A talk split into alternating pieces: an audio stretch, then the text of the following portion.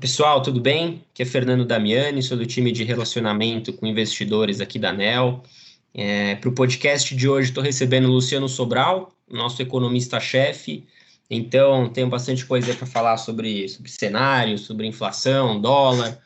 É, mas para a gente começar, Luciano, eu vou pedir só para você se apresentar aí para todo mundo. Então, fica à vontade para contar um pouquinho de você e da sua história aí no mercado.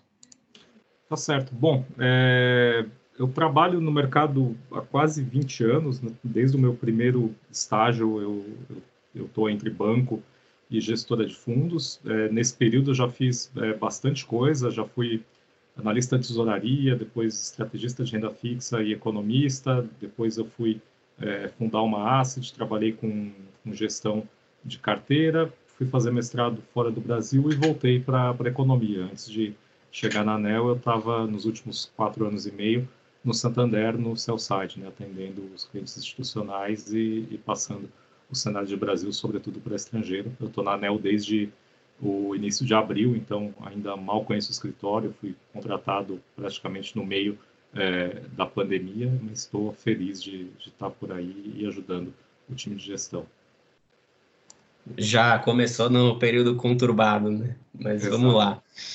É, Luciano, legal, cara. Primeira coisa aí para a gente falar é um pouquinho sobre essa retomada aí da economia, né? A gente está passando é, por uma crise extremamente severa aí, né? Como, como, poucas vezes a gente viu, né? Uma crise que conseguiu afetar é, praticamente todas as cadeias e, e setores da economia.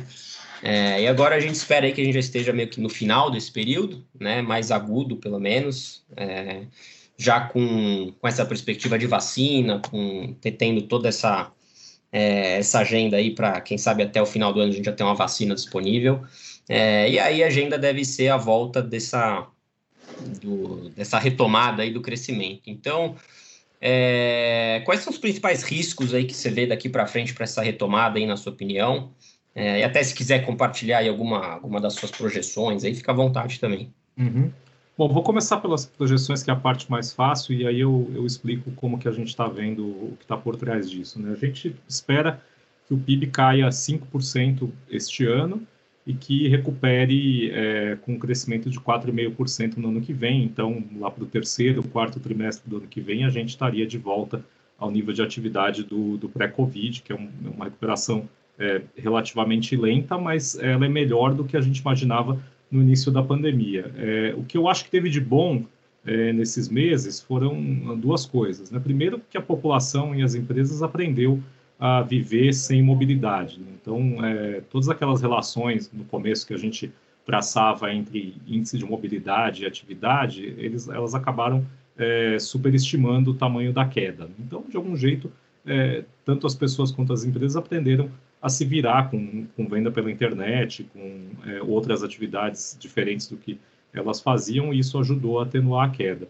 E o, o segundo ponto, que também foi melhor do que a gente esperava em, em linhas gerais, é, foi o tamanho do pacote de auxílio é, do governo para sustentar a demanda, né? tanto do lado é, de efetivamente pagar para as pessoas para elas não trabalharem, é, quanto do crédito. Né? Então a gente viu é, alguns meses, obviamente um par de meses bem conturbados no pico da epidemia, mas depois disso a recuperação é, em vários indicadores acabou sendo até mais rápida do que a gente imaginava. A, a dificuldade daqui para frente é manter isso, sendo que o dinheiro do governo uma hora vai acabar. Né? É bem claro para a gente, acho que para o mercado todo, que não tem como manter esse nível de, de transferência. Esses programas é, de auxílio emergencial, sobretudo, são muito caros. Né? Em um mês você gasta é, quase todo o orçamento que é reservado de um ano para outros programas. E a questão agora é o que, que vai entrar no lugar é, desse programa, uma vez que o mercado de trabalho deve é, demorar bastante para se recuperar. Né? Então, acho que o principal risco é sai o programa, o mercado de trabalho demora muito para se recuperar e a demanda sofre é, uma segunda onda, digamos, não de, de vírus, mais de, de recessão por conta disso. Acho que, por enquanto, está tudo é, relativamente bem baseado é, nesse dinheiro do governo que está chegando nas pessoas. Quando isso acabar, a gente tem um novo problema que precisa ser resolvido até, digamos, o final deste ano, início do ano que vem.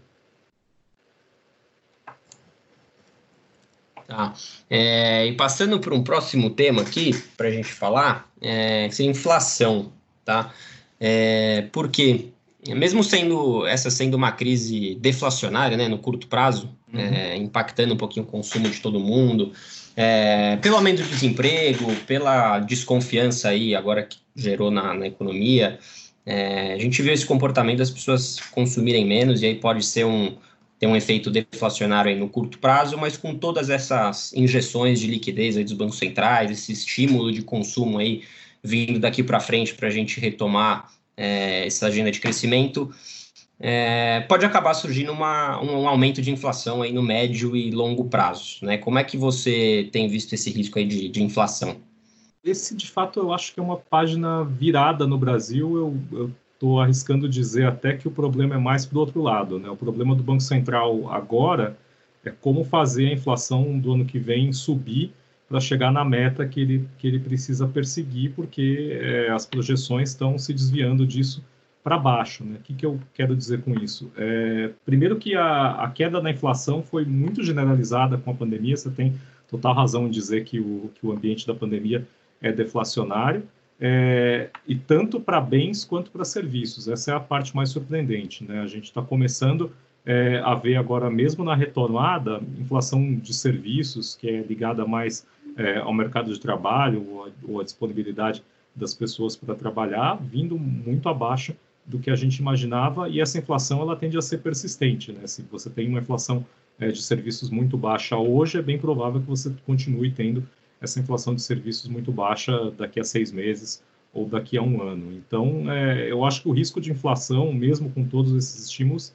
é muito baixo. A gente passou é, pela pandemia, passou por uma desvalorização grande do câmbio, passou por a, uma reversão é, de preço de combustível, que tem um, preço, um peso grande na inflação, é, para praticamente o nível que estava no início do ano, e você olha os índices de inflação, tem outras coisas é, compensando essas altas. Então, o cenário de inflação é de fato muito tranquilo. A gente vê é, a inflação terminando este ano tranquilamente abaixo da meta, aí perto de 2%, talvez até abaixo disso, e a inflação do ano que vem a 2,80%, que também é, é, bem abaixo da, da meta que o, que o, Banco Central vai perseguir. Então, acho que é, pode ser que apareça algum foco de aumento de preços, a gente sempre tem os, os suspeitos usuais, né? se tem mais uma rodada de desvalorização do câmbio, isso pega nos preços, se o, o preço do petróleo aumenta, isso pega nos preços, mas o que a gente chama de núcleo da inflação, o que depende efetivamente da ação do Banco Central